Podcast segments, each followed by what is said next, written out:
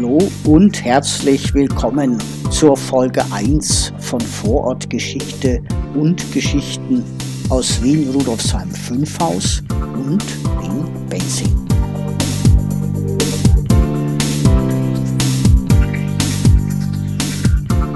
Mein Name ist Maurizio Giorgi.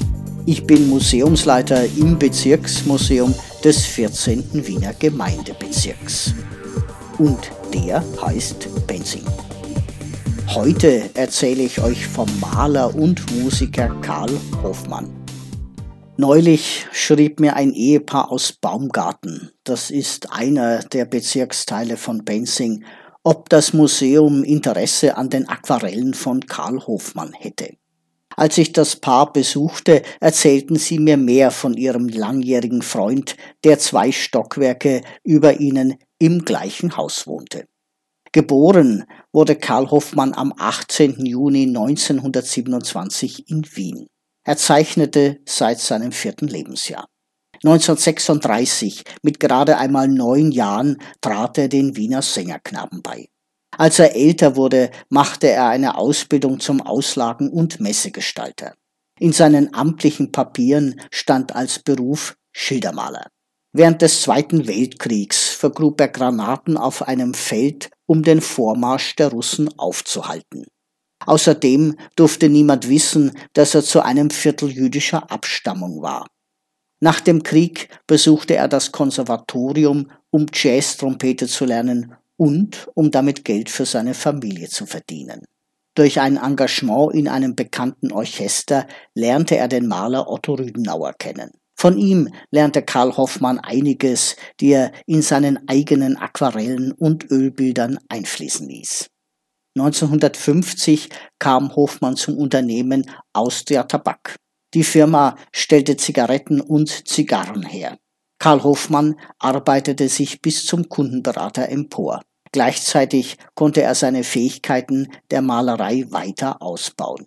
In der Zeit lernte er auch seinen Kollegen und Freund kennen, bei dem ich zu Besuch war.